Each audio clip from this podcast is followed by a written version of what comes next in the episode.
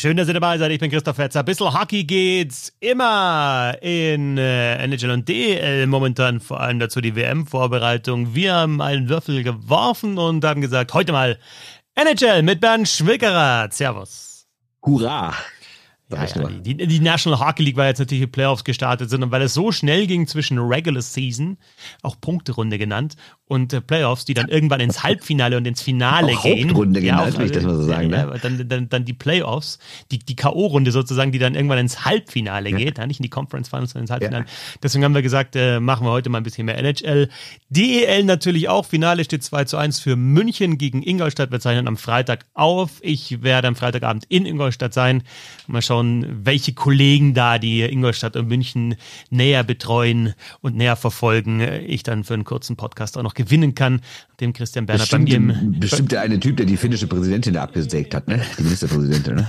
ne? Der ist aber noch dabei, oder? Ja, jetzt, der, ich weiß nicht, ob er in irgendeinem, mit irgendeinem Georgier in einem Truck sitzt aktuell. Ich weiß es nicht, was, was Fabian Huber sonst sofort. Oder der irgendwie. Hält überall die Axt dran, ne? Das ist unglaublich, der Kollege. Aber nachdem Christian Bernhard äh, in meinem Auto sitzt, äh, werde ich wahrscheinlich mit ihm schon mal kurz sprechen können, auch über äh, München dann heute. Er sitzt jetzt schon in deinem Auto? Jetzt noch nicht, aber dann, also und dann, dann habe ich okay. einfach ein Mikro und mache die Tier, zack, lass ihn okay. nicht raus und dann gibt's. Ich dachte, der wartet jetzt den ganzen Tag in deinem Auto, dass du einsteigst und losfährst. ja, genau. Das wäre nee, wir, unhöflich von dir, das so, reinzubitten. Ich fahre in München vorbei, nehme ihn mit und dann fahren wir zusammen nach Ingolstadt und treffen uns hoffentlich, wenn, wenn, wenn die Züge von Fabian Huber keine Verspätung haben, auch mit dem Hupsi. Mit, also nicht mit dem Eiwanger Hupsi, sondern mit dem, dem Huber Hupsi, mit dem Fabian Hupsi. Sehr schön. Sehr schön. Sehr schön. Ähm, ja, also bei DL, wie gesagt, dann eben ausführlicher ähm, heute Abend oder dann für morgen und auch, wenn ihr wollt, wieder im äh, Blog immer zwischen den Spielen. Ich hoffe, dass ich heute noch vor dem Spiel ein bisschen was hinkomme. Ich vielleicht über Stettmar schreiben. Stettmar war, glaube ich, ganz gut im Tor und dann mal schauen, was sich so taktisch dann noch getan hat in dem ja. Spiel. Ja, ja ich habe überlegt, ob das generell, also da wollten wir nicht über DL reden, aber jetzt machen wir es doch ganz kurz. Ich habe überlegt, ob das irgendwie ein Konzept für die Zukunft ist, einfach jede Runde einen anderen Torwart. Ja, oder? Damit, du, hast, du hast einen fürs, du kaufst einen fürs Viertelfinale, einen fürs Halbfinale, einen fürs Finale. Ja, genau. Es gibt ja genug, gibt ja genug gute Torhüter und dann, genau, dann sagst du ja. einen für die Serie, ja, das stimmt. Also wenn, äh, ich meine, der Eishockey ist ja auch so immer Copycat äh, League, auch in der DEL, ne? wenn sich das durchsetzt, also wenn Ingolstadt Meister werden sollte, denke ich, haben wir in Zukunft dann einfach drei Torhüter äh, pro Team für die Playoffs dann. Also muss ja immer und eine Mannschaft. Trainer mit Klickbrille. Genau. ja, genau. Die ab und zu dann auseinanderfällt, wenn man sich doch mal aufregt. Äh, du musst ja immer eine äh, Mannschaft für die Hauptrunde bauen, ja, und eine Mannschaft dann für die genau, K.O.-Runde bauen. Das ist ja, ja ganz, ganz wichtig. Die ne? sind für ja. die Playoffs gebaut. Ja, genau. Ja. Aber das ist die Herausforderung. Du musst trotzdem eine Mannschaft, äh, für, für beide Saisonphasen musst du eine Mannschaft äh, bauen. Und ja, und vor allem musst du eine Mannschaft nicht für die Playoffs gebaut, das ist mal irgendwie erst mal vier Monate bei Laune halten, glaube ich. Ne? Das stimmt, genau. Oder du baust eine für die Hauptrunde wie die Boston Bruins und äh, ja, steht dann trotzdem in der ersten Playoff-Runde 1 zu 1 gegen äh, den. Ein Übergang. Ja, äh, ja, aber also wer, wer, hat denn aktuell, was würdest du sagen, wer hat denn am besten gebaut äh, für die Playoffs, seine Mannschaft? Die New York Rangers, oder? Voll auf Offensive, zack, 2-0 als einzige Mannschaft. Wir haben acht Serien, es steht siebenmal 1 zu 1, nur die Rangers. Äh, da muss ich sagen, hätte ich mir mehr erwartet, ehrlich gesagt. Bin ich ein bisschen enttäuscht. Also ich dachte eigentlich, das wird so episch zwischen den Rangers und den Devils, aber anscheinend sind die Devils noch nicht so richtig gut gebaut für die Playoffs. Ja, sehe ich genauso. Was ich episch finde, ist die Atmosphäre, die die Rangers-Fans verbreiten. Also da sind ja, klar, es gibt keine offiziellen Zahlen, aber man kann davon ausgehen, dass mindestens ein Drittel der Leute in der Halle ein blaues Trikot anhaben. Äh, das ist ja Wahnsinn. Da fällt irgendwie das 1-0 für die Rangers und gefühlt springt die ganze Halle auf. Also sensationell. Ähm, ich finde aber auch spielerisch lassen die Devils einiges übrig. Jetzt gab es ja schon vorher Leute, die gesagt haben, hm, die waren in der Hauptrunde rein statistisch gesehen das bessere Team, aber die sind sehr jung und die haben alle gar keine Playoff-Erfahrung. Lass die doch erstmal gegen diese erfahrenen Rangers, die natürlich durch Leute wie Tarasenko und Kane noch erfahrener wurden, lass die da erstmal bestehen. Und Stand jetzt muss man sagen, sie bestehen halt nicht zweimal 5-1 verloren und in beiden Spielen auch wirklich ganz klar die schlechtere Mannschaft. Ja, und ähm, was halt schon auffällig ist, auch wenn du jetzt äh, Tarasenko und Kane hast du schon angesprochen, ist tatsächlich auch so, dass die, ja, die Stars dann eben der, der Rangers dann auch die Buden machen. Also jetzt beim 5-1-Sieg in der letzten Nacht ähm, hat Tarasenko äh, getroffen, hat äh, Kreider getroffen, hat Kane jetzt auch sein erstes Tor geschossen in den Playoffs. Kreider steht schon bei vier Treffern, also ähm, Kreider, Kreider ist jetzt vielleicht vom Namen her nicht der absolute Superstar, aber natürlich, das ist einer, der eben die Tore schießen soll bei den Rangers. Ja, und, ähm, ja. Entschuldigung, mach weiter erstmal. Nee, nee, nee, nee, nee, also ich sage jetzt mal im Vergleich zu Namen wie eben Kane, äh, Tarasenko, Panarin, aber Kreider ist halt der Torjäger und, und macht dann auch die Buden jetzt in, in den Playoffs. Ja, und vor allen Dingen ist Kreider wahrscheinlich der beste Spieler weltweit, wenn es darum geht, in Überzahl Pucks abzufälschen. Der hat ja alle vier Tore durch Abfälscher in Überzahl gemacht. Der ist jetzt keiner, der irgendwie aus bei, bei fünf gegen fünf alles überragt. Aber wenn der da vorm Tor steht und egal ob das Ding hochkommt, ob das flach kommt, der hält immer den Schläger perfekt rein, fälscht ihn ab und wie gesagt, in zwei Spielen vier Tipp-In-Tore sensationell einfach. Ne? Und man darf auch nicht vergessen, der hat auch vergangene Saison, hatte der nicht 40 oder sogar 50 gemacht? Ich weiß gar nicht mehr. Nee, 50 glaube ich nicht. Ne? Aber, nee, 50 aber auch nicht geschossen. Sehr, aber ja, also das ist halt eine sehr ja, hohe Zeit. Das war auf jeden Fall seine, seine beste Saison überhaupt. Das muss man natürlich sagen. Er hatte wahrscheinlich in den letzten Jahren, außer zu Beginn seiner Karriere, als die Rangers ja auch schon mal weit gekommen waren und eine gute Mannschaft hatten, hat er auch noch nie solche Mitspieler gehabt, aber der Typ ist ja es, unbeschreiblich. Es waren ja tatsächlich 52. 21, 22 waren es tatsächlich doch. 52. Ja, ja doch, 52 geknackt. Genau, ja, genau. Ja, ja, doch, genau. Dann hinten raus noch. Ja. Äh, und dann auch in den Playoffs nochmal zehnmal getroffen in der letzten Saison, also 21, 22.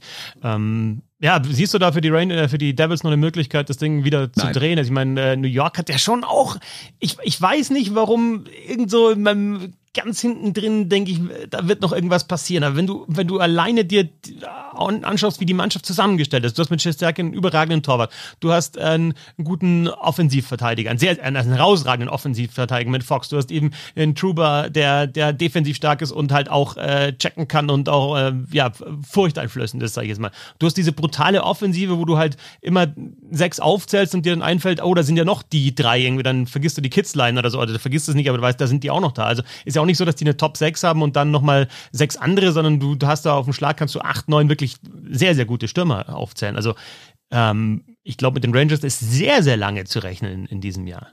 Ja, und eben nicht nur, weil sie diese ganzen überragenden Stürmer haben, sondern weil sie vor allen Dingen Torhüter haben. Ne? Also Shesterkin, jetzt kann man darüber streiten, ob er dieses Jahr so gut war wie vergangenes Jahr. Also eher nicht, wo er vergangenes Jahr auch überirdisch war. Aber jetzt in den Playoffs, ich meine, der Kollege hat, klar, sind nur zwei Spiele, aber ein Gegentor im Schnitt, 96 Prozent Fangquote. Äh, das ist ja so ein Riesenvorteil, wenn du den auch noch hinten drin hast. Weißt du, du machst vorne Tore, du machst Überzahltore, du machst alle möglichen Tore, äh, Kontertore mit Kane, alles, und dann hast du hinten aber noch Shesterkin stehen. Und auf der anderen Seite steht halt Vitek Vanecek und den kenne ich ja ganz gut aus Washington. Und ähm, ich habe mich schon sehr gewundert, als ich glaube, das war jetzt am ersten Spieltag, da habe ich so parallel geguckt, die Spiele von Toronto und halt New York und dachte so, Moment mal, beim einen steht Samsonov drin, beim anderen Vanecek. Die beiden waren irgendwie für Washington zu schlecht. Und so spielen sie gerade auch. Klar, zu ähm, ähm, Samsonov kommen wir gleich, der war letzte Nacht deutlich besser. Aber äh, so ein Vanecek, naja, das ist natürlich kein Mann, mit dem du wirklich weit in Playoffs kommen kannst. Ne? Jetzt fragen sich wahrscheinlich viele, warum sind zwei Deutsche noch in den Playoffs mit dabei? Die spielen beide im Westen. Warum fangen die im, im Osten an? Und die Antwort ist ganz einfach, weil wir es können und weil wir sagen, dann, dann, dann müsst ihr dranbleiben, ja, wenn es jetzt dann gleich um, um ja. Dreiseitler und um Grubauer geht. Ja. Aber wenn du schon sagst, ja, ja ähm, Samsonov, ähm, eigentlich schon wieder Weltuntergang in Toronto. Nach dem ersten Spiel 3 zu 7 verloren gegen die Tampa Bay Lightning. Ich fand es ganz witzig, dass irgendeiner, war es Down Goes Brown geschrieben hat oder irgendeiner, der, der auch den Maple Leafs nahe steht und in Nordamerika eben als Journalist arbeitet, mhm. dass er sagt, ähm, das sind ja wenige. Ja, ja, genau. Total verrückt bei den Oilers, nachdem. Ne? Äh, na, aber, aber bei den, bei den Oilers, nachdem die halt das erste Spiel verloren hatten, hätte er jetzt überhaupt keine Sorgen, dass sie es drehen. Bei den, bei den Maple Leafs dreht er komplett am Rad und denkt sich, das wird schon wieder nichts. Und dann gewinnen sie halt das zweite Spiel 7 zu 2 und ist schon mal jetzt, eine, ist natürlich nicht der perfekte Start, sondern mit den sieben Gegentoren im ersten Spiel. Und es wird auch wieder eine schwierige Serie gegen die Tampa Bay Lightning, weil die halt auch was können. Aber hier schon wieder alles vorbei und wieder in der ersten Runde und Katastrophe, alles einreißen. Wo geht eigentlich der General Manager hin, wenn du ein Spiel verloren hast in den Playoffs? Ist schon sehr faszinierend, finde ich. Ist es, äh, man muss aber auch sagen, dass das, finde ich, nach dem ersten Spiel jetzt keine, klar, Toronto ist immer ein bisschen übertrieben, aber es war jetzt nicht so richtig übertrieben. Weil ich fand, die haben halt wirklich unterirdisch schlecht gespielt. Im ersten Drittel 0-3. Dann haben sie zwar durch zwei Powerplay-Tore sind sie mal rangekommen, aber dann haben sie sich ja richtig abschlachten lassen. Und jetzt muss man natürlich auch sagen, wenn es ein Spiel gab in den letzten Jahren, das sie gewinnen mussten, dann war das das heute Nacht. Erstens, weil du halt das erste so hoch verloren hast. Zweitens, weil du halt nicht mit einer 0-2 Serien, 0-2 Serienrückstand aus der Tampa Bay fahren willst. Und das werden wir auch mal sehen, wer da alles gefehlt hat bei Tampa Bay. Ne? Also noch ohne Hetman, ohne Czernak und so. Also das war ja eine Verteidigung, die hat ja in den Playoffs eigentlich gar nichts verloren. Und, was man auch sagen muss, ja, die Leafs sind mit 1 in Führung gegangen, direkt mit dem ersten Schuss in Überzahl. Aber danach waren sie überhaupt nicht gut. Es war danach, die, die nächsten fünf, sechs Minuten war Tampa klar besser. Auch durch zwei Strafzeiten, wobei die einen absoluter Witz war. Da habe ich auch durch den Ärger der Toronto-Fans verstanden. Aber irgendwie war zwischendurch was 7 zu 1 Torschüsse für Tampa. Und ich dachte, Moment mal, haben die dies jetzt hier irgendwie, kriegen die gerade wieder das Flattern? Aber mit dem 2-0 dann durch Tavares, dann haben sie aufgedreht und haben das Spiel hochverdient gewonnen. Und Mana war überragend, äh, Tavares war überragend. Ähm, Im Endeffekt haben sie das wirklich äh, auch in der Höhe verdient gewonnen, fand ich. Aber bis zum 2-0 fand ich es gar nicht so doll, ehrlich gesagt. Und auch da die, die großen Namen, also Tavares mit dem Hattrick, Mana macht zwei Tore jetzt in Spiel zwei, ähnlich wie bei den Rangers, dass eben die, die scoren, außer Matthews, äh, auch ganz interessant, so Matthews, McDavid, bis jetzt noch nicht ihre Playoffs, ähm, aber solange die Maple Leafs gewinnen, brauchen sie die Tore von Matthews vielleicht noch nicht unbedingt. Und man muss sagen, ja, bei Tampa also ohne Hetman, ohne Czernak, McDonough haben sie ja verloren vor dieser ja. Saison. Ist eh schon ein Problem für Hetman. Der muss ganz anders spielen, ganz andere, ja, auch, auch Spielsituationen dann wahrnehmen. Da wird schon schwierig für Tampa. Ja, also ich sehe da, also wenn die nicht jetzt irgendwie zurückkehren in einer der nächsten Spiele, dann wird es auch wirklich schwer. Weil ich fand Toronto ja eh schon bisschen äh, besser eigentlich, weil erstens, weil sie sich immer besser entwickelt haben und auch noch gute Abwehrspiele dazu bekommen haben und halt, weil Tampa jetzt große, ganz große Anführungszeichen mitdenken, den schlechtesten Kader seit Jahren hat. Also den am wenigsten guten, muss man so rum wahrscheinlich eher sagen. Aber dann, wenn jetzt auch noch zwei der Top-3-Verteidiger, kann man wahrscheinlich sagen, ausfallen, das wird's halt, ist halt eigentlich nicht schaffbar, ne? Bunting, Sperre, drei Spiele, korrekt aus deiner Sicht? Drei, drei finde ich viel. Ich habe mir auch gedacht, haben sie ganz schön, ganz schön hingelangt, ja? Ne? Aber äh, ja, du kennst meine Meinung zu Checks gegen den Kopf, ne? Also deswegen raus mit dem Kollegen. Vor allem abseits der Scheibe dann, ne? Also oder ja. wenn, wenn die, wenn der Gegenspieler halt gerade woanders hindenkt und woanders auch eigentlich seine, seine Augen haben muss und seinen Kopf haben muss. Und dann kommt so, ja, äh, aus dem, aus dem, aus dem toten Winkel dann der Check. Ähm, ja, aber überraschend für mich, dass es drei Spiele äh, waren. Ich bin da eh mittlerweile, wie viele Spiele für welches Vergehen, äh, Playoffs, also muss ja auch mal hochrechnen, jetzt äh, drei Spiele in den Playoffs ähm, auf, auf Regular Season, ist schon, das ist schon wirklich eine, eine lange Sperre. Die das hätte das so auch für den sein können, ne? Darf man auch nicht vergessen. Ja, hätte, hätte. Ja, ist es jetzt ganz sicher nicht. Ähm, ja. Mal schauen, ob die, die Maple Leafs dann diese Hürde nehmen und ich sag, bei allem, was wir spielerisch da gegenüberstellen, wenn das dann mal 2-2, 3-3 wird, kommt natürlich da der Kopf mit dazu. Also es ist, auch wenn du die bessere Mannschaft hast oder vielleicht dann bist und es entwickelt sich so, für auch die Spieler, glaube ich, ein immenser Druck, diese Hürde mal zu nehmen. Und endlich, 2004 war der letzte Sieg in der Playoff-Serie für die Maple Leafs. Also es ist irre. Und ähm, ja. diese Hürde zu nehmen, ich glaube, wenn sie das dann schaffen, dann, dann kann sich da auch eine Eigendynamik dann entwickeln, äh, auch, auch tief in die Playoffs. Aber du musst erstmal die erste Runde gewinnen.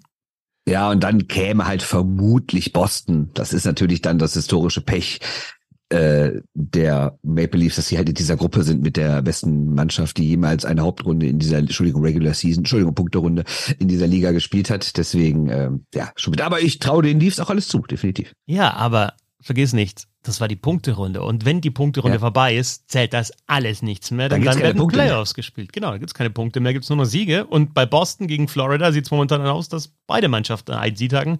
Sieg haben. Boston mit einem 3-1 zum Auftakt, dann 6-3 für die Florida Panthers. Also auch diese Serie steht 1 zu 1. Und so gut diese Saison war der Boston Bruins mit 65 Siegen, also ein neuer Rekord und nicht nur knapp geschlagen, sondern halt äh, nochmal deutlich verbessert den alten Rekord. Der lag bei, lag bei 62 oder 63 vor? 62 war, ne? Und jetzt haben sie 65, die Boston Bruins und vor allem halt viele Siege auch nicht irgendwie nach Verlängerung oder im Shootout, sondern auch wirklich nach 60 Minuten. Ähm, ich habe schon so ein paar skeptische Worte auch gehört vor den Playoffs, ob die Bruins so gut aufgestellt sind jetzt für, für diesen Lauf. Also schon ein bisschen, in die Jahre gekommen, von der Spielweise sehr auf Kontrolle, vielleicht weniger auf Tempo ausgerichtet. Also so ein, so ein Spaziergang, erstmal an den Panthers vorbei, dann wer auch immer kommt in der nächsten Runde, wird das, wird das nicht für die Boston, nicht für die Boston Bruins. Also ich denke, dass die schon zu den Mitfavoriten gehören, aber so klar, wie sie sich jetzt durch diese Hauptrunde äh, positioniert haben, nicht.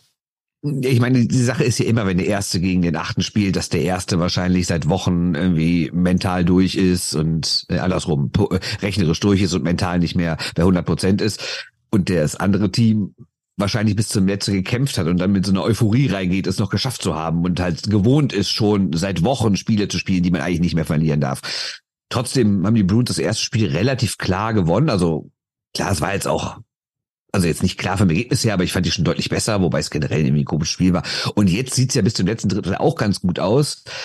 Ja, und dann macht Florida irgendwie aus jeder Chance ein Tor. Ne? Also ich fand jetzt auch nicht, dass es unverdient war oder sowas, aber ähm, naja, so knapp 80 Prozent Fangquote, ähm, naja, hat der wahrscheinlich Torwart des Jahres jetzt auch nicht so oft. Und man darf ja bitte nicht vergessen, dass dem Bruns halt der Bergeron fehlt. Ne? Ja, aber Ulmark ist halt auch so ein Ding. Klar hat er eine überragende Saison gespielt, aber Playoff-Erfahrung ist jetzt auch noch nicht so groß. Also ich versuche jetzt nicht irgendwie zwanghaft äh, Argumente gegen die Boston Nö, Bruins zu, zu finden, aber ich, ich sag bloß, äh, so easy, wie sich das viele, vielleicht die Eishockey nicht so verfolgen, vorstellen. Ja, wenn die mit, mit dem Abstand äh, die Regular Season gewinnen, dann sind sie doch eigentlich, ein, dann marschieren die da in, zumindest mal ins Finale. Es ist Eishockey. Es ist immer noch Eishockey und das ist das Schöne Eben. dran. Ja, äh, ist dann Eben. auch, und der absolute Top-Favorit hat maximal irgendwie eine Siegwahrscheinlichkeit von 60 Prozent. Deswegen kann alles passieren. Äh, no Shack gegen Stahl. Äh, Ellbogen in der Rundung, auch äh, im Kampf um die Scheibe oder beim, beim Laufen in Richtung Scheibe. Äh, ist es vergleichbar mit, mit Bunting? Ist es was anderes? Warum gibt es da keine Sperre? Ich fand es war ein bisschen was anderes. Aber ich weiß, ich genau, das kann ich gar nicht dazu sagen, ehrlich gesagt. Aber da geht der Ellbogen ja hoch. Also das ist schon, also das ist für mich schon erkennbar. Also ich finde, äh, man hätte vielleicht noch, also ich habe äh, jetzt auch nicht die ideale Kameraeinstellung bis jetzt gefunden, aber der läuft halt in die Rundung, gibt in den Ellbogen äh, da keine Sperre. Also auch das ist natürlich, jetzt wird, wird diskutiert. Da die Maple Leafs kriegen die Sperre, die Boston Bruins kriegen die Sperre nicht. Äh, äh, ist dann eine Verschwörung dahinter. Ähm, äh, sollen die Boston Bruins unbedingt den Stanley Cup gewinnen? Haben wir schon viel länger den Stanley ja. Cup nicht mehr gewonnen als die Toronto ja. Maple Leafs. Ja, viel länger. Nee, es ist auch total logisch, dass der, wahrscheinlich einer der größten Märkte mit dem meisten Medienaufkommen, wo am meisten Geld verdient wird, dass die Liga die ganz schnell aus den Playoffs raus haben will. Das kennt man ja. Also ich finde schon, dass das ein, dass das ein Ellbogen ist und eben jetzt auch überhaupt nicht äh, in Richtung Scheibe, sondern dass da der Check hochgeht und auch in Richtung Kopf geht. Insofern ist es für mich nicht verständlich, warum es da keine Sperre gegeben hat in dem Fall. 1-1 zwischen Boston und Florida. 1-1 zwischen Toronto und Tampa, 2-0 Führung für die Rangers gegen die Devils und äh, ich habe gesagt, alle Ste äh, Serien stehen 1-1, stimmt nicht. Carolina hat sich ja auch in der Verlängerung durchgesetzt und hat äh, im zweiten Spiel 4-3 gegen die Islanders gewonnen. Also da steht es äh, 2-0 für die, die Carolina. Serie nimmt mich ja so am wenigsten mit, muss ich sagen, ja, bisher. Ne? Also ehrlich gesagt habe ich da ja so ein bisschen auf, auf den Außenseiter die getippt, weil ich dachte, Sorokin ist sowas von gut im Tor und weil natürlich auch Zwetschnikow fehlt bei Carolina und die letzten Wochen der Hauptrunde wirklich gut waren. Da hat man auch gemerkt, gemerkt, dass ihnen ohne Zwischnikow wirklich auch ein Torjäger fehlt. Aber anscheinend klappt es ja doch, dann gewinnen sie halt wie jetzt mal 2-1. Hm, ist auch okay. Gut, jetzt haben sie auch mal 4-3 nach Verlängerung gewonnen. Aber insgesamt scheinen sie nicht so überragend viele Tore zu brauchen, um zwei Spiele gewinnen zu müssen, weil die Islanders halt selber nicht so oft das Tor treffen. Packt mich ehrlich gesagt auch nicht so wirklich diese Serie. Keine Ahnung, ich bin auch ich finde es schon geil, wie die Hurricanes jetzt, und bei den Islanders ist es ja auch nicht anders, das waren jetzt zwei Mannschaften, die oft weit äh, oder lange mit dabei waren, auch mal Conference-Finale, also weit gekommen sind oder zumindest Conference-Halbfinale, äh, aber so den letzten Schritt nicht gemacht haben und ich glaube auch nicht, dass sie dieses Jahr den, den letzten Schritt machen. Also die, die Hurricanes, die jetzt wirklich konstant in den letzten Jahren gut dabei waren, auch in den Playoffs, aber äh, ja, bis zum letzten Schritt, Finale mal kommen oder einen Cup holen, fehlt, denke ich, noch was. Vor allem Sechnikov-Ausfall tut ihnen natürlich weh. Sie haben ja eigentlich schon ähm, so die, die, die Dinge, die Probleme in der Offensive haben sie eigentlich mit, mit Trades ja ganz gut ähm, ähm, ja, in den Griff bekommen, beziehungsweise eben. Wenn verletzt, oder? Ja, genau. Sie geholt haben. Ja, genau. Das ist das Problem. Also, ähm, Pat Reddy hat dann wie viele Spiele gemacht, bevor er wieder raus war? Vier, fünf? Ich weiß so? ehrlich gesagt gar nicht. Ja, aber nicht dann, viel. Auf jeden Fall unter zehn. Ne? Ja, und dann wieder raus. Insofern jetzt aktuell die erste Reihe, Terevainen, Aho, Chavez, Scott Kanyemi, Scott, auch nicht unbedingt überragend, Netschers und Nösen und ja, das sind dann die Scoring-Reihen. Hm, ja, da fehlen die Verletzten auf jeden Fall. Und wer sind da aktuell draußen? Kasch ist draußen, Bachelorette ist draußen, Sveshnikov ist draußen, äh, Andersen fehlt ihnen ja auch noch, Gardner ist draußen, also auch Verletzungsprobleme. Ja, äh, ja, ja. ja also ich finde so fast die, im Osten auf jeden Fall so die am wenigsten spektakuläre Serie, aber ich denke, die Hurricanes werden es machen. Und äh, aber dann, wenn du siehst, da können dann Maple Leafs, Lightning, Rangers, äh, Bruins kommen, da ist dann kommen die Hurricanes dann für mich schon eher unter ferner Liefen. Wobei sie halt einfach diesen Spielstil haben, den sie jetzt unter, unter Bründermer die letzten Jahre auch super ja, etabliert haben, mit dem, dem sie irgendwie auch jeder Mannschaft irgendwie wehtun können, mit dem sehr guten Vorcheck, mit dem äh, extremen Fokus auf Dump and Chase, sehr geradlinig, das ist was, was in den Playoffs sehr, sehr gut funktioniert. Aber ich glaube, es funktioniert nicht gut genug, um an den anderen Top-Mannschaften vorbeizukommen. Ja, und ich fand jetzt auch nicht, dass sie diese beiden Spiele großartig souverän gewonnen haben. Ne? Also gegen die Islanders liegen sie jetzt auch zurück und retten sich da in die Verlängerung. Und das erste Spiel mit einem 2-1. Andererseits kannst du natürlich sagen, scheißegal, wie du gewinnst, Hauptsache du führst 2-0, aber warten wir mal ab, weil in, in, bei den Islanders, klar, ist jetzt nicht mehr die alte Halle, da wird auch eine andere Atmosphäre sein in dieser neueren Halle als, als, als früher. Aber trotzdem warten wir mal ab, wie Carolina dich auswärts schlägt. Ne? vor den Playoffs dieses Jahr, dieser Osten ist extrem ausgeglichen. Kristallisiert sich da für dich bis jetzt schon ein Favorit raus? Also, ich muss sagen, jetzt, jetzt die Rangers, ja, aber bis jetzt man schon, weiß ja. halt nicht, ob es nur an ihnen liegt oder auch daran liegt, dass die Devils halt nicht so gut sind. Ne? Ist ja immer die Frage, äh, sind die einen so gut, weil die anderen sie nicht besser äh, weil die anderen nicht mehr zulassen oder weil sie selbst nicht mehr können. Keine Ahnung.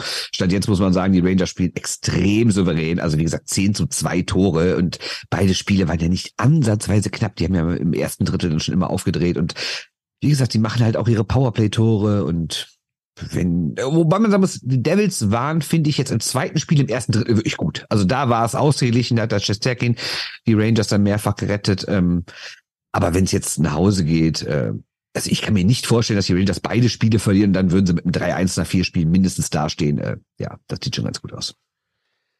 Der Westen, also zweimal 2-0, ich weiß nicht, wie wir auf siebenmal 1-1 gekommen bin, aber Rangers und Hurricanes führen mit 2-0 und in den anderen beiden Serien steht es jeweils 1-1. Im Westen ist es wirklich so, dass alle Serien ausgeglichen sind. Da sind wir natürlich jetzt auch mit den, bei den Deutschen, die mit dabei sind. Äh, ja. Äh, übrigens bis jetzt haben wir eine ganz gute Quote bei den, ähm, den NHL-Spielern, die auch bei der Weltmeisterschaft dabei sind. Hattest du da nicht was drüber geschrieben, auch in der NHL-Kolumne? Äh, Steady.de slash Bissel Hockey, also Sturm äh, ist mit dabei und Peterka auch ja, schon. Peterka aber auch klar und äh, Reiche hängt natürlich davon ab, äh, wie weit er in den AHL-Playoffs äh, kommt. Die laufen ja auch parallel. Ähm, und Grubauer, äh, ja, könnte ich mir auch vorstellen, dass er noch kommt, falls es für Seattle schnell rausgeht. Und bei den anderen ist, glaube ich, keine Chance.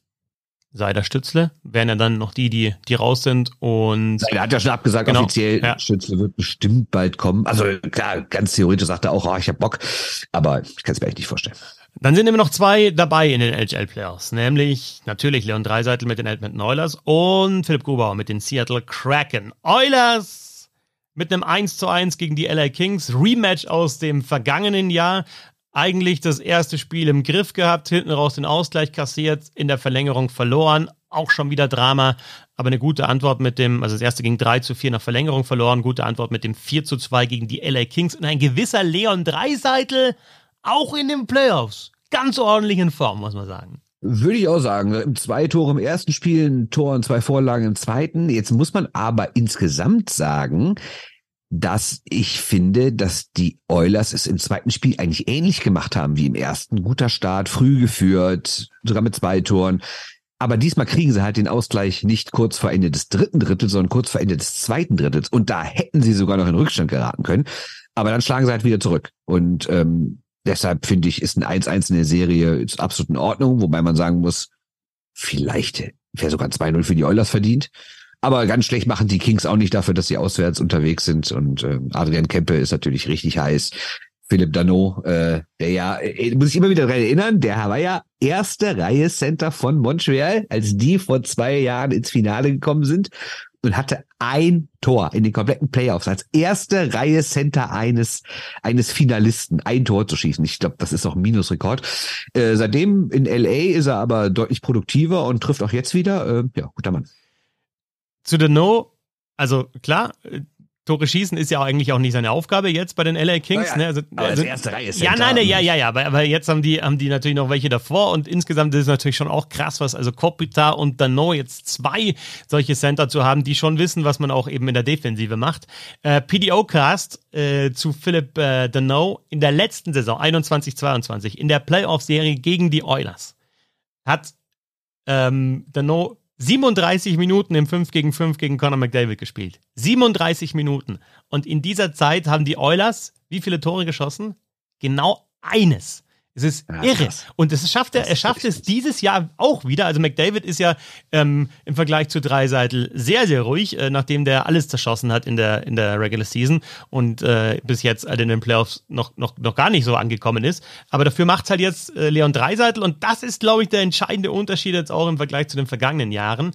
Und wenn die Oilers das durchziehen können, dass sie eben McDavid oder Dreiseitel bringen können in einer Reihe, dann muss ich sagen, entwickle ich mich langsam zum Believer. Also, dass, das, dass es sehr, sehr weit gehen kann für die Oilers. Ich war selbst im Laufe dieser Saison noch sehr skeptisch zwischendrin. Der Eckholm-Trade war einfach überragend. Also ist genau ja. das, was die Oilers gebraucht haben. Ähm, ah, Powerplay. Gebrauchen, ja, ja, ja, ja, das kommen wir gleich drauf. Torwart kommen wir gleich drauf. Aber Eckholm, da, da gab es dann noch so, da haben wir gesagt, ja, okay, der, der, der hilft der Mannschaft schon, aber was passiert denn mit dem Powerplay, wenn da Barry nicht mehr spielt, sondern jetzt äh, Evan Bouchard spielt? Das Powerplay ist sogar noch mal ein bisschen besser geworden. Also da haben die Oilers nichts ja. verloren. Und mit Eckholm haben sie halt einen, der einfach so viel richtig macht da in der Defensive, der auch die anderen entlastet. Äh, da geht es ja auch nicht nur darum, was macht er, wenn er auf dem Eis ist, sondern welche Minuten spielt er, welche Minuten können wieder die anderen Verteidiger spielen. Kannst du vielleicht auch mal eben äh, Dreiseitel zum Beispiel mit Eckholm aufs Eis schicken, macht das Dreiseitel wieder besser und so weiter und so fort. Also was da dieser eine Trade was man im Eishockey immer sagt, dass eine Person kann gar nicht so viel Impact haben. In dem Fall, was dieser eine Trade ausgemacht hat, ist überragend. Ja, ich finde, bei Verteidigern ist es aber noch mal krasser, weil du ja nicht nur selber da bist, sondern auch anderen Leuten, die vorher vielleicht eine für sie zu große Rolle hatten, dann in die richtige Rolle reindrückst. Das heißt, du machst ja nicht nur durch dein eigenes Spiel das Team besser, sondern du lässt deine Mitspieler auch noch besser werden. Ne? Und ich finde, das ist bei so einem Verteidiger immer krass. Noch, noch ein Satz zu McDavid. Klar, der hat bisher nur einen Punkt. Darf aber nicht vergessen, der wird halt auch relativ oft gefault, ne? Der läuft dann auch mal allein aufs Tor zu, wird von hinten umgerissen. Das wäre vielleicht auch noch ein Tor gewesen.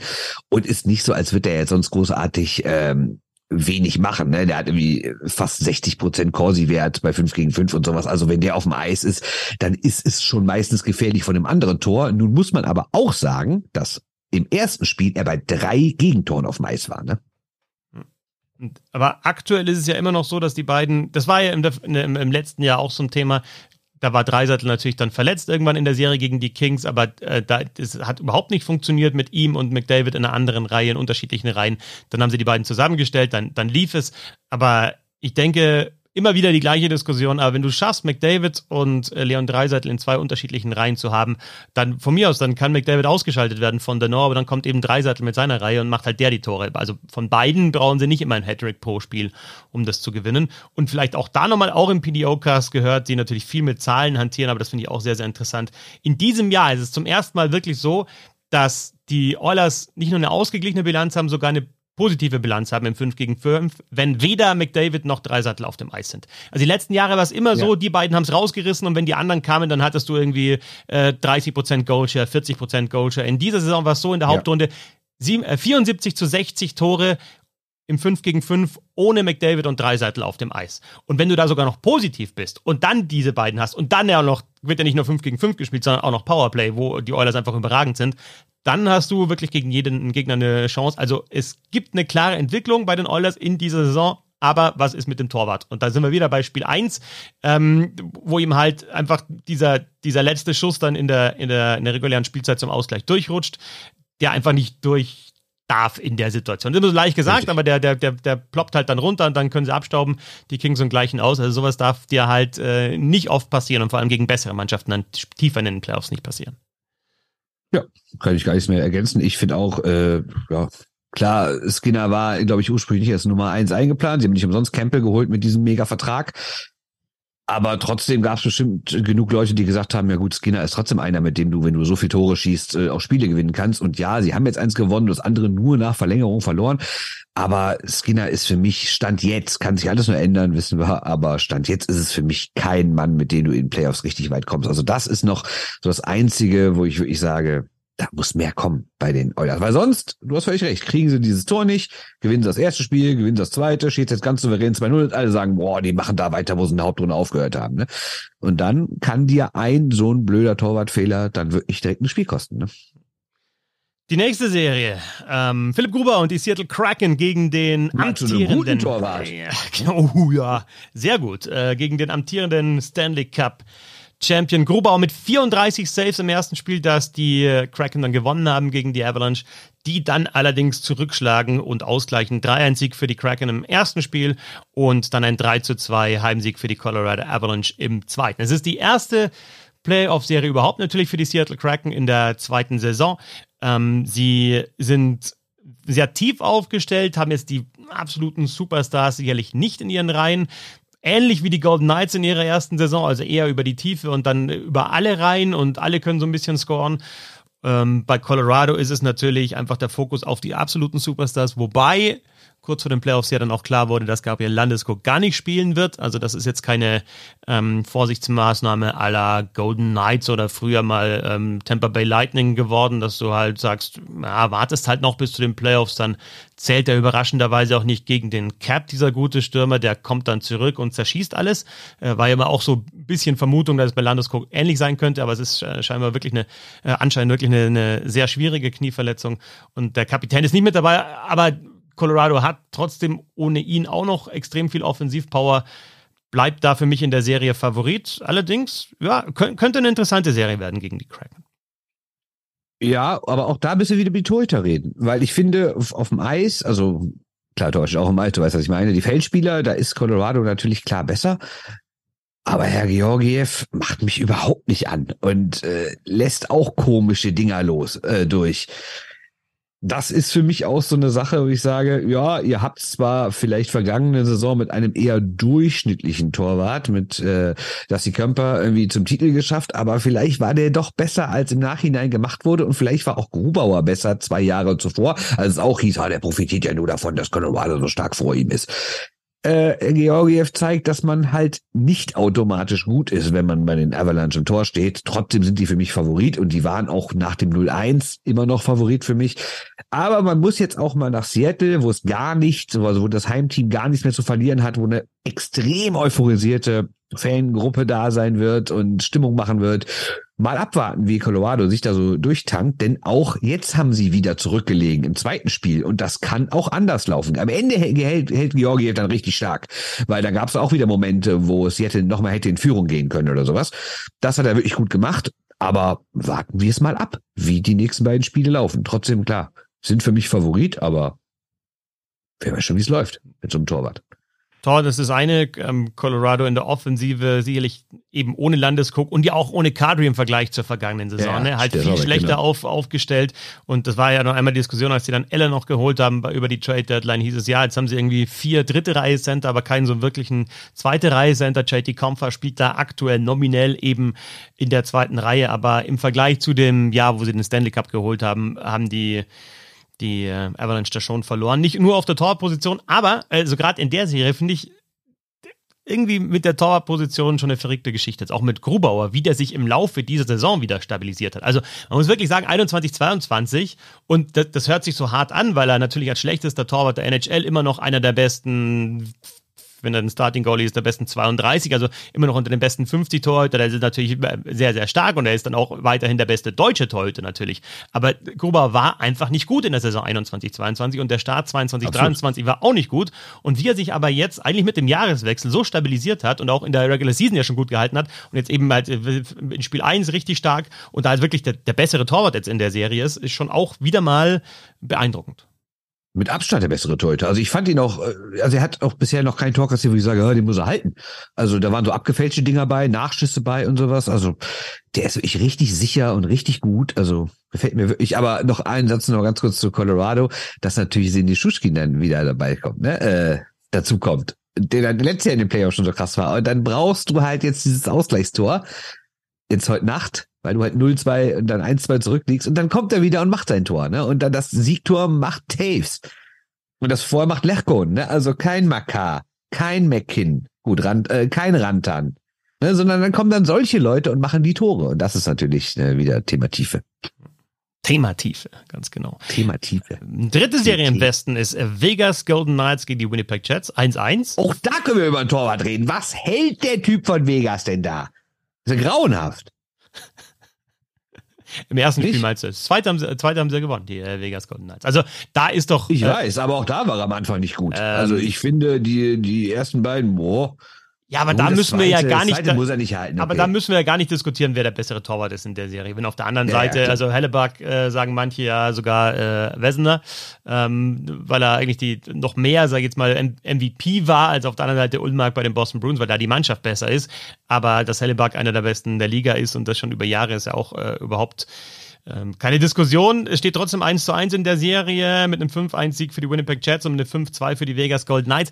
Irgendwie, äh, ich meine, der Westen ist deutlich offener als der Osten. Aber die beiden Mannschaften waren ja bis vor gar nicht allzu langer Zeit echt so die, die großen Darlings. Klar, Vegas hat dann 21, 22 die Playoffs verpasst, aber in der allerersten Saison gleich ins Finale gekommen, das dann ja schon auch bestätigt in den, in den nächsten Jahren.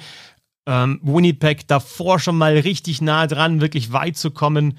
Wie, wie sind die beiden Mannschaften aktuell einzuschätzen? Also ich tue mich schwer, einerseits, na, eigentlich, wenn du schaust, wer sonst da ist. Also ich wäre jetzt auch nicht überrascht, wenn Vegas oder Winnipeg weit kommen würden. Also in, in, in den Playoffs. Jetzt Vegas auch wieder healthier in den Playoffs. Winnipeg mit diesem Faktor Hellebuck hinten drin. Also auch da kann das, glaube ich, passieren. Auch wenn die anderen größere Namen haben, du hast eben die Oilers mit ihren Superstars, du hast die Avalanche als Titelverteidiger mit dabei. Ähm, dennoch, äh, ja, was glaubst du? Golden, äh, Golden Knights, äh, Jets, ähm, wie, wie, wie sexy findest du die Serie und wie glaubst du, wie stark sind die beiden Mannschaften auch für einen längeren Playoff-Run aufgestellt? Also ich finde sie insofern natürlich nicht so doll, weil es jetzt nicht so eine große Geschichte zwischen den Clubs gibt, die sehr weit auseinander sind und sowas. Aber auch von den beiden Heimstätten her finde ich sie cool. Also äh, freut euch alle auf das erste Heimspiel von Winnipeg, wenn da alle Leute wieder in weißen Klamotten sitzen, der sogenannte Whiteout. Das wird wieder vom Allerfeinsten. Ich glaube, das ist die beste Stimmung der Liga. Playoffs Winnipeg. Und sie haben natürlich mit Hallibuck einen der besten Torhüter der Liga. Und auf einmal kommt so ein Adam Lowry und schießt drei Tore. Und die anderen, so wie Wheeler, Dubois und sowas, sind eh gut. Ähm, Kai Connor, Niederreiter. Das ist schon sehr in Ordnung, muss man sagen. Ähm, ich glaube trotzdem, dass Vegas einen Vorteil hat, wenn Mark Stone jetzt wieder da ist. Und das ist ja nicht klar, er hat jetzt auch entscheidende Tore geschossen. Aber das Entscheidende von Mark Stone ist ja eigentlich seine Defensivarbeit. Wie zwei Wegespiel, zwei Wegespiel. Ne? Zwei Wegespieler, genau. 200-Foot-Player, ne? Oder 200-Foot-Game. Nee, wirklich stark. Ähm, also ich glaube, das äh, Einzige, was Winnipeg aber trotzdem dagegen halten kann, und nicht das Einzige, was sie gegenhalten kann, aber das, was so laufen müsste, damit sie die Serie gewinnen, ist, dass ihr Torwart halt der ganz klar bessere Mann ist. Und das ist er vom Potenzial her. Aber wenn man natürlich dann fünf Dinger durchlässt, wie heute Nacht, dann können die anderen das auch nicht ausgleichen, weil so schlecht ist der Kollege in Vegas jetzt auch nicht. Ähm, naja, ich, äh, du merkst, ich, ich, ich druckse mich irgendwie so ein bisschen herum, ohne Inhalt zu liefern. Deswegen sage ich, äh, deswegen sage ich einfach, ich weiß es nicht. das ist auch eine gute Antwort. Ja, ja. ähm, ja ähm, also, aber eher muss bei den äh, Golden Knights äh, Brossois da auch mal vielleicht was, äh, was klauen im Vergleich zu Hellebuck, als dass Hellebuck irgendwie was, was bestätigen muss. Ich würde sagen, in der Offensive Golden, die Golden Knights dann besser aufgestellt, vor allem mit noch mit, mit, ähm, mit Mark Stone, der mit dazugekommen ist eben. Äh, und nicht nur in der Offensive, aber eben auch da. Äh, der spielt aktuell, wo, wo, wo spielt der in der, mit, in der im 5 gegen 5? Ähm, er spielt in der ersten oder zweiten Reihe aktuell Stone. Aber wenn du da schaust, was da sonst so ist, du hast einen Eichel, Carlson auf Center, du hast Kessel mit dabei, Marches so. Das ist schon ganz gut Firepower auch bei den Golden Der spielt Knights. erste Reihe neben Eichel und Stevenson. Ja, spielt der ja, da steht, und ja. Eichel natürlich auch krass, wenn du überlegst, wie lange es den schon gibt. Und ist ja 2015 gedraftet worden, im McDavid Draft ja. Und dass das sein, seine allerersten Playoff-Spiele jetzt waren, das ist schon, schon krass. Ich meine, klar, wenn du vorher in Buffalo gespielt hast oder halt verletzt warst, dann wird es schwierig mit den Playoffs, aber schon beeindruckend für jemanden äh, wie Jack Eichel, dass er mit 26 und er wird dieses Jahr noch 27 dann seine ersten Playoff-Spiele erlebt. Und im ersten war er auch nicht gut. Jetzt hat er natürlich im zweiten direkt ein wichtiges Tor geschossen. Das hat ihm natürlich sehr, sehr geholfen. Er hat die in Führung gebracht zum 2-1.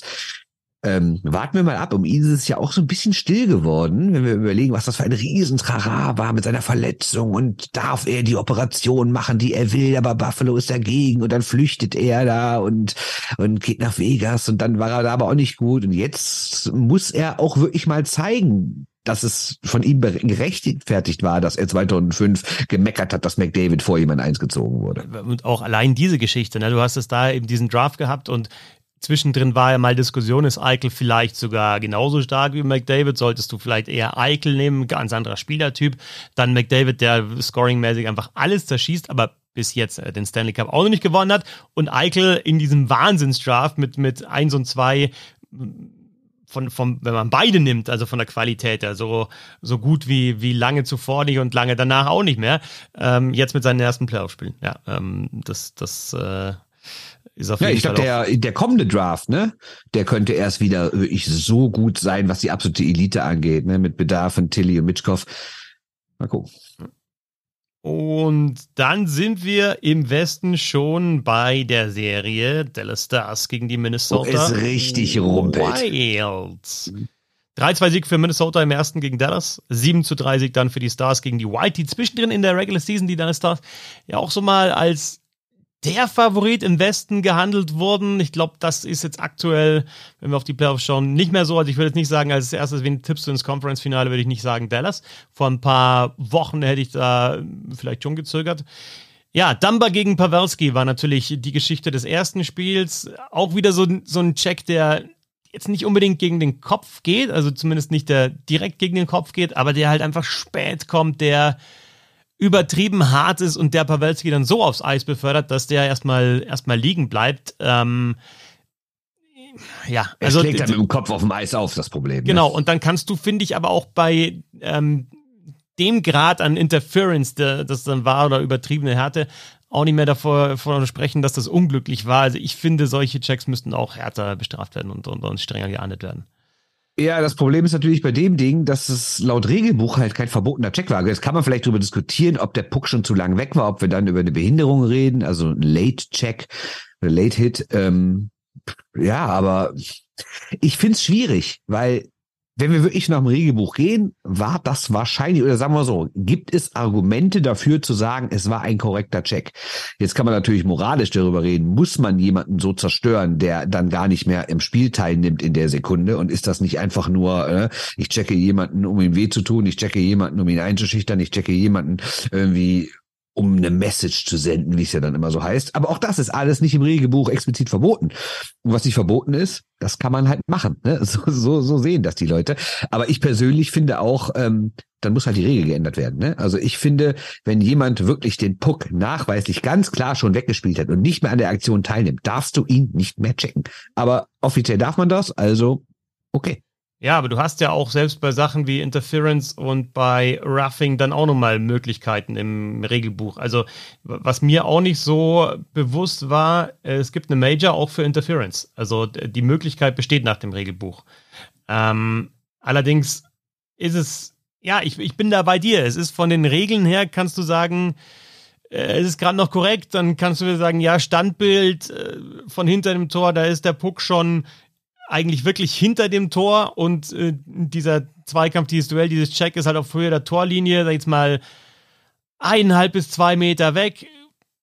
Ist es dann, ist es dann ein Check, der zu spät ist? Ist es, es geht eigentlich auch überhaupt nicht um die Aktion selber, die ist für mich abgeschlossen. Also da kann man schon davon sprechen, Pavelski hat die Scheibe gespielt oder das Ding geht hinter das Tor und die Aktion selber ist abgeschlossen. Deswegen ist es kein Check mehr gegen den scheibenführenden Spieler. Es ist schwierig, ne? weil wenn dieser Check kommt und Pawelski landet auf den Füßen oder dreht sich noch so ein bisschen weg und, und nimmt den halt, sage ich jetzt mal, dann sagt da keiner, das ist ein Foul. Ähm, ich finde aber schon, dass, dass die Konsequenzen da bei der Bewertung des Checks auch irgendwie mit, mit einfließen müssen. Und die waren halt hart für Ja, Pawelski. aber das Fass können wir nicht aufmachen, ja, weil dann hast du es da wieder. Na, aber wann ist Boarding, doch, wann ist Boarding Boarding? Ja, manchmal, wenn. Moment, wenn, da muss ich aber ganz mal ein Beispiel aus der DL nennen. Ja. Zweiter Spieltag. Also jetzt geht er zum zweiten Spiel. Wir Moment, diskutieren Moment, Moment, pass mal auf. Pass mal auf. Wir diskutieren gerade über die NHL Playoffs und du gehst zum zweiten Spieltag der DEL Hauptrunde, ja, auch Punkterunde genannt, zurück. will mit dem, wir müssen die Konsequenzen sehen. Herr Kumiski wird gecheckt, ganz normal. Und er reißt dir bei das Kreuzband. Willst du jetzt den anderen Spieler dann vier Wochen sperren oder wie? Ja, aber das ist, nein, das ist wieder was anderes. Komm, das ist ja wieder was anderes.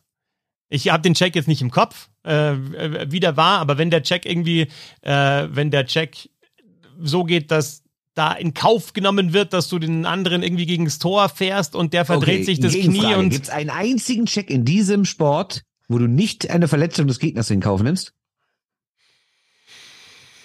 Ich denke, der Grad, ähm, ob, ob, also ich argumentiere mal andersrum. Ich denke, du hast als Spieler mit, mit ja, aber mit du hast ähm, als Spieler, wenn du in de, so einem schnellen Sport, wo du eine Ausrüstung an hast, wo du auch noch Schlittschuh an äh, hast und dann noch mehr beschleunigen kannst, hast du eine Verantwortung für den Gegenspieler und du kannst diese Entwand, äh, Verantwortung also keine Schlagschüsse. Na, du kannst die Verantwortung wahrnehmen und es kann trotzdem was passieren. Aber ich finde, so wie Dumber da checkt, ist das einfach verantwortungslos auch gegen den Gegenspieler, weil es wieder so ein, so ein Moment ist, wo du okay, den kann ich da noch erwischen, weil ja, er in dem Fall einfach schutzlos ist. Und dann kannst du wieder das Ganze umdrehen und sagen, ja, dann darfst du halt nicht schutzlos sein auf dem Eis, dann musst du selber dafür sorgen, dass du dich schützt und dann diskutieren wir hin und her und rauf und runter und im Kreis.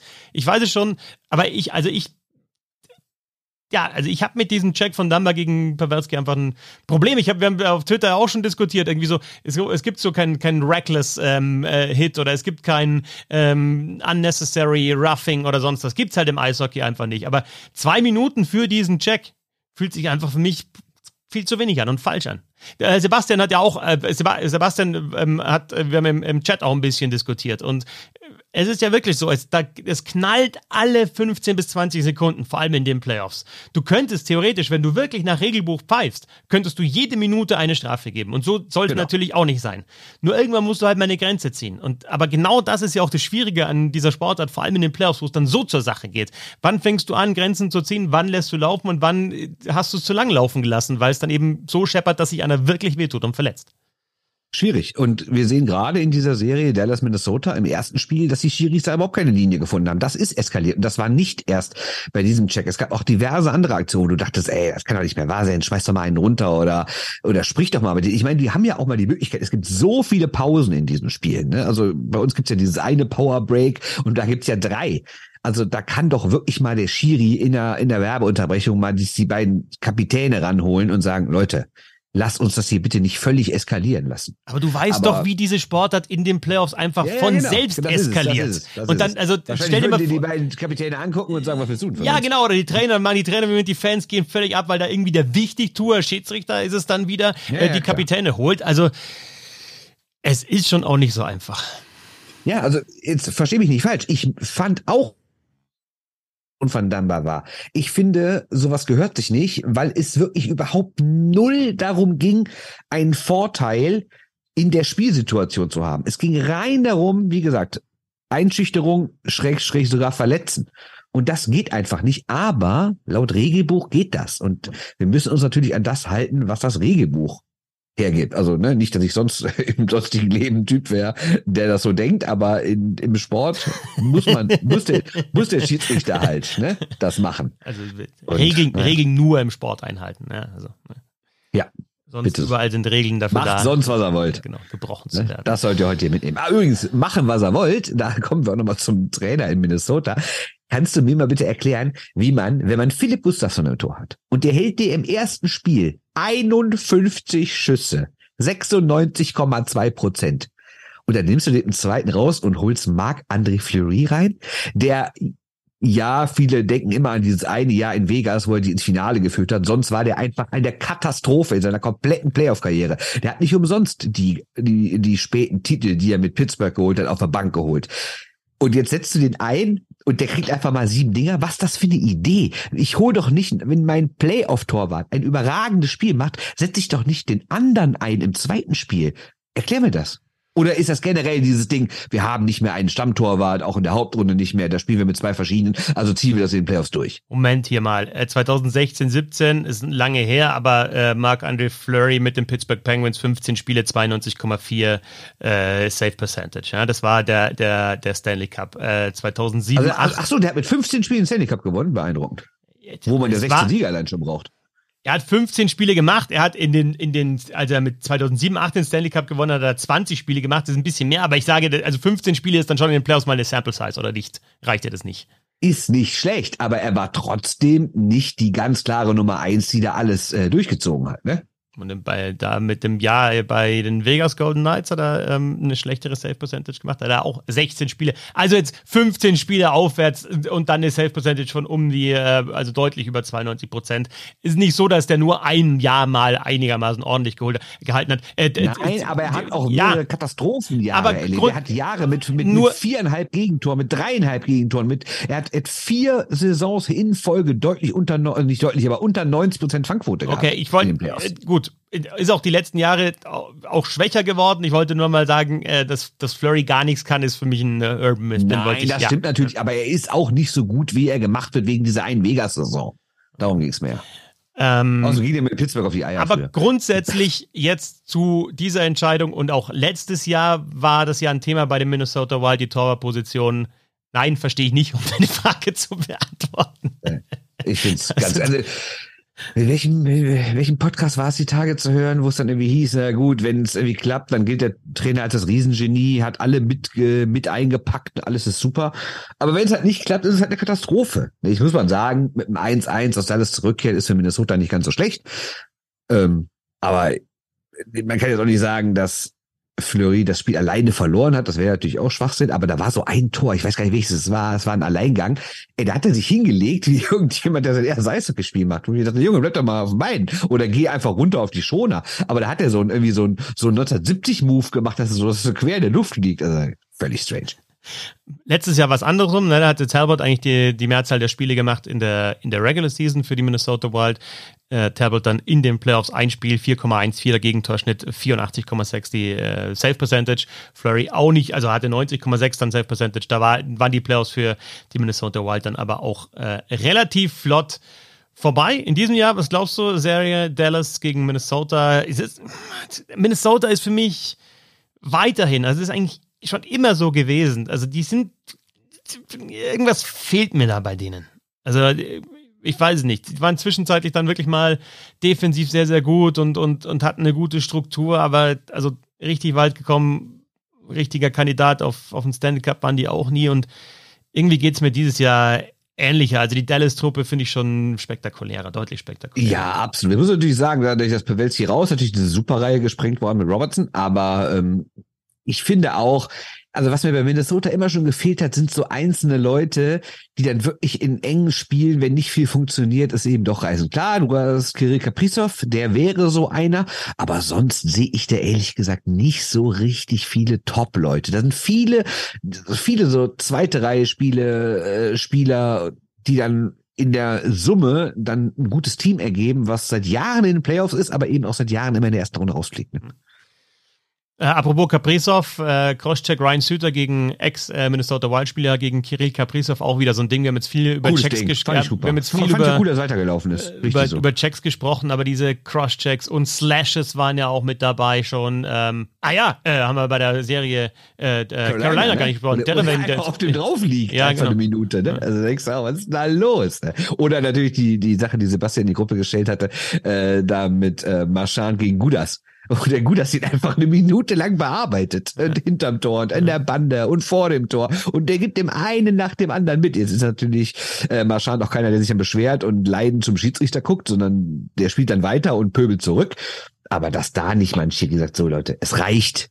Ne, das ist halt. Ja, aber jetzt äh, auch nichts Neues, ne, in den Playoffs. Also erstmal die Cross-Checks und auch irgendwie Arbeit mit dem Schläger. Äh, und, und was ich mal sagen wollte, ähm, äh, Stockschlag gegen Terreveinen äh, Hand gebrochen. Ne? Also der fährt vors Tor, der andere, noch, ja. äh, wer war es nochmal, ähm, Pajot, haut ihm äh, mit dem Schläger auf den Handschuh und dann äh, hat eine gebrochene Hand.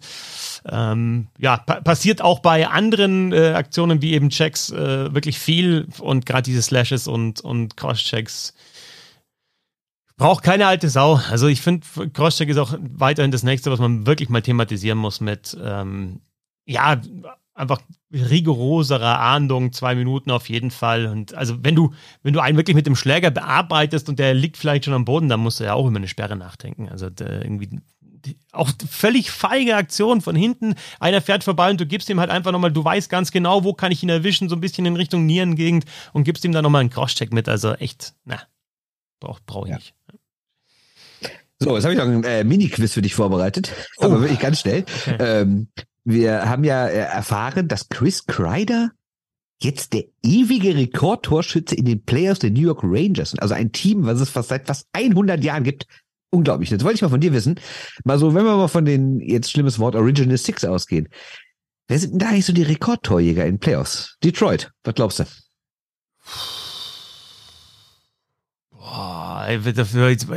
Auf einmal ist er mit dem Quiz da und erwischt mich wieder ja, auf dem falschen in dem Sinne. Ich, ich finde das überraschend. Also machen wir mal, mal nee, pass mal auf. Das sind Namen, die ich nicht zwingend erwartet hätte. Bei ja. Detroit hätte ich jetzt ganz klar gesagt Gordie Howe. Äh, nee, nee, nee, Howe ist es nicht. Ist er aber Detroit. nicht. Ah, okay, da würde ich, dann würde ich in die 90er. Einen, ich würde, drei Tore mehr. Ich würde in die 90er gehen wahrscheinlich, dann 90er und 2000er. Ich würde wahrscheinlich Eiserman nehmen, oder? Richtig. Ja, Eiserman okay, ist ja. Nummer eins mit 70, aber Howe hat, äh, hat nicht viel weniger, ja, sondern halt, 67. Ja, und dann mach mal Tore pro Spiel. Da ist, äh, ist Hau dann deutlich hinter Eiserman, ne? Weil so, also wie viel, wie viel Spiel, Player hast du irgendwo stehen? Wie viele Playoff-Spiele? Nee, nee, nee, nee, nee, nee. Äh, Eiserman hat äh, 42 Spiele mehr gemacht als Hau. Ah, okay, gut.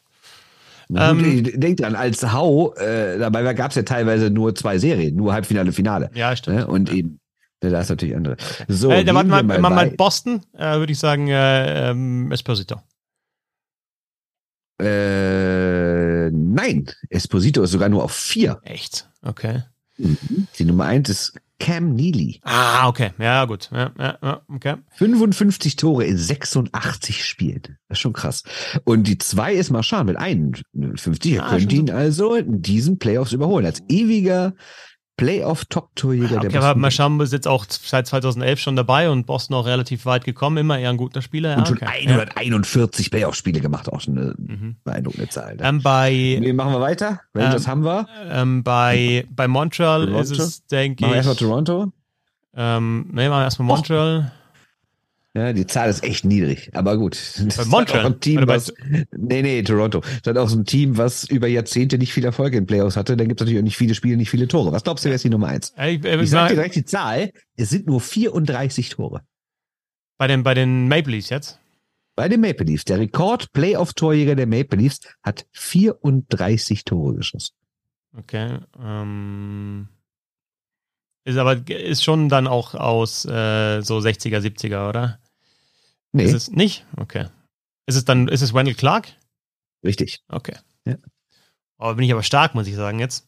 Absolut. Du bist eine Legende. Habe ich alle, habe ich alle? Nee, ich bis auf Boston habe ich noch nicht. Äh, bei den, bei den, bei den Canadiens würde ich auf trotzdem auf Rocket Richard gehen, auch in den Playoffs. Auch richtig. Ja.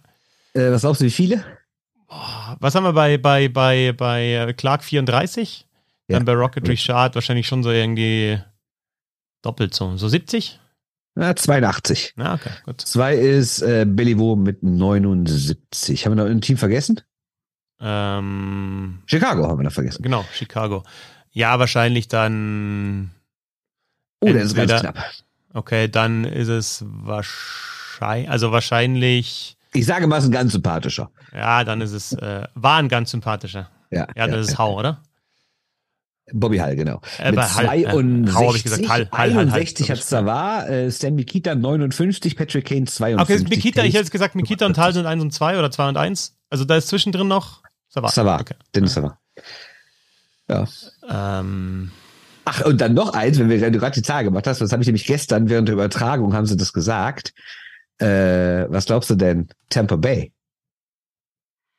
Top Playoff-Torjäger. Der Clubgeschichte. ist es irgendwas Verrücktes? Nee, aber es ist schon deutlich höher als die Zahl, die es bei den Rangers gab oder die es halt in Toronto gab. Und das ist natürlich krass, wenn du überlegst, dass äh, der Verein irgendwie aus den 90ern ist und eben nicht aus den 20ern äh, oder aus den 10er Jahren des Ja, aber äh, vergangenen Jahrhunderts. Ich würde im ersten Moment sagen, also vom Scoring her ist es, ähm, ist es Kucherov, aber Kucherov ist eigentlich ja für die Assists. Also Point hat da sehr, sehr viele gemacht. Und, und Stamkos hat ja dann auch mal eine Saison komplett verpasst. Also würde ich Braden Point sagen. Es ist trotzdem Kutscherow Ah, okay. mit 53 und auf zwei ist einer, den haben wir ganz vergessen, eben bei der Aufzählung, wer, wer auch Tampa nicht mehr hat, André Palat. Ja, oh, ja, stimmt. Der hatte, 48 Playoff-Tore hat er schon geschossen. ah, Das krass. ist auch eine krasse Zahl. ne? Samkos mit 43 auf 3, Point mit 40 auf 4 und Alex Killorn mit 34 auf 5. Ja, aber das war ja auch mit, Kutscherow 157 Playoff-Punkte schon gemacht. Das war eine krasse Zahl. Ne? Ja. Aber das ist ja auch so ein Thema gewesen die letzten Jahre immer bei den, bei den Lightning, eben gerade so Killorn und, und Palat, dass du dann eben aus der, ja, eineinhalbten Reihe dann auch nochmal, also nicht, also im Sinne von erste, zweite Reihe, also zweite Reihe, also eher von, von hinten, ja, eineinhalbte Reihe so, dann auch nochmal Punkte kriegst. Verstehst du, was ich meine mit eineinhalbte Reihe? Also jetzt nicht auf Ja, Sturm ja, rein, versteh sondern ja, äh, Spieler meistens, der- was du so sagst. ja, so. Ähm, was glaubst du denn, wie viele Leute es gibt, die mehr als 100 Kannst du erstmal hier äh, jetzt ähm, äh, wertschätzen, dass ich das Quiz eigentlich bis, bis auf, ja, alle habe ich eigentlich richtig, bis auf Nelly, oder? Also du, ja, du hast, ja, doch, du hast echt drauf, muss ich sagen. Vielleicht kannst du dir noch beantworten. Was glaubst du, wie viele Spieler es gibt, die mindestens 100 Playoff-Tore gemacht haben? Ah, das ist jetzt immer so ins große Ganze, 100 Playoff-Tore, da brauchst du, Brauchst du mehr als 99 Tore für. wie viele Spiele brauchst du dafür? Wie viele Spiele? Sie haben alle mindestens 200 Spiele gemacht. Ja. Eine aber genau 200. Das bringt dich jetzt nicht weiter. Ne? Äh, nee, nicht wirklich. Äh, ja, also. Ja, denk einfach doch mal, wann sind die meisten Tore gefallen? Welches Team hat da am meisten gewonnen? Dann kommst du schon auf drei der vier Spieler, glaube ich. Also vier Spieler sind's, oder was? Nur. Ja. Ja. Vier Stück sind. Ja. Stimmt, ich wollte die Zahl von dir wissen. Ja, ja, genau. Ja, egal. Dann gib mir die Namen. Habe ich verpeilt. Ja, also Richard haben wir schon gesagt, oder? Dann, nein, nein, nein, nein, der hat doch nur 83. Okay. 82, Entschuldigung. Also müssen wir jetzt in die, dann ist es, äh, dann gehen wir, okay, dann gehen wir auf äh, Gretzky, Kuri. Richtig. Der dritte große im Bunde aus der Zeit. Äh, Messier. Richtig. Und das sind, das sind die Plätze 1, 2, 3. Gretzky 122. Ja. Messier 109, Kuri 106. Ja, bei Lemieux ist, halt dann, Lemieux ist halt immer die Frage, zu wenig Spiele wahrscheinlich. Was ist mit Jager? Ja, ja. Jager? Jager ist auf Platz 11 mit 78, Lemieux ist auf 12 mit 76. Allerdings 76 Tore Lemieux in 107 Spielen. so. Okay, dann. Aber die Nummer 4 ist einer, den vergisst man gerne, äh, aber auch ganz große Karriere. Ein Familienmitglied von ihm ist, von ihm ist schon mal genannt worden eben. Ach so, äh, dann äh, Brett Hall. Richtig, ja, 103 okay. in 202 Spielen. Ja. Und wie, wo, so kommt, wo, kommt, wo, kommt, wo, kommt, wo kommen Ovechkin, Ovechkin und, und Crosby? Äh, Ovechkin ist auf 14 mit 72 Toren in 147 Spielen und Crosby ist mit 71 Toren in 180 Spielen auf Platz 17. 71 in 80, in 180. Ja, genau. Okay. 180 Playoff-Spiele ist schon auch ganz schön krass, wenn du legst, da, um weit zu kommen, wenn du richtig weit kommst, hast du so um die 20, 180. Ha! Ja, schon krass. Schon krass. Okay. Aber ähm, stimmt, wir, stimmt, wir bräuchten eigentlich mal Tor pro Spiel, ne? Aber das habe ich jetzt hier nicht in der Sorten jetzt, also ist zu lange. Reichst du nach? Reicht nach. In der nächsten NHL-Kolumne. In der NHL-Kolumne. Du bist aber dran, oder? Ja, die Woche mache ich, aber ich wollte noch das zweite Spiel von äh, Grubauer auch abwarten. Ja, ja, nee, haben wir jetzt, genau. Ja, dann warten wir das zweite. Okay, allerletzte Frage. Wie viele Spieler gibt es mit 200 Punkten in den Playoffs? Ah, was, wie viele? Ich, also das mit den wie vielen, weiß ich nicht. Kann dir wieder sagen, wer vorne ist. Wahrscheinlich Gretzky. Brillante Analyse, Herr Fetzer. Es sind sechs. Gretzky, Messier, Curry, Anderson, Crosby, Jager. Oh. So, jetzt reicht auch hier mit den Rekorden. Vier von sechs aus Edmonton, aber da ist Jager dann dabei und Crosby. Ja, gut, okay. Ja. Gut, äh, äh, danke für die vielen Zahlen und auch sonst ein bisschen was. Bernd Schwickerath. Gerne, Christoph Fetzer. Ähm, äh, vielen Dank fürs Zuhören. Viel Spaß weiterhin mit den NHL Playoffs und wie gesagt, DL kommt äh, sehr wahrscheinlich, wenn die Kollegen Bernhard und Huber mitmachen, heute Nacht dann was, beziehungsweise morgen früh. Bis dahin. Servus. Tschö.